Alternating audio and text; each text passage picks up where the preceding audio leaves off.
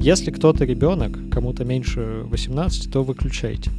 Ты зачем стаканом звенел, когда я записывала? И- Или это просто я душнила?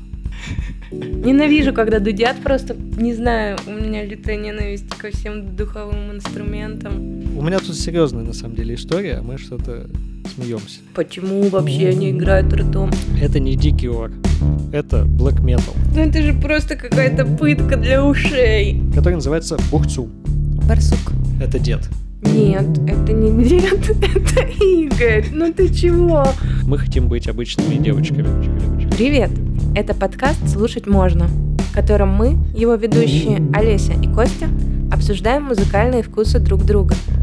Каждый выпуск мы показываем свою любимую музыку и пытаемся понять, почему она нам нравится. Надеемся, вы не только найдете здесь для себя новых музыкальных исполнителей, но и по-другому взглянете на вкусы других людей.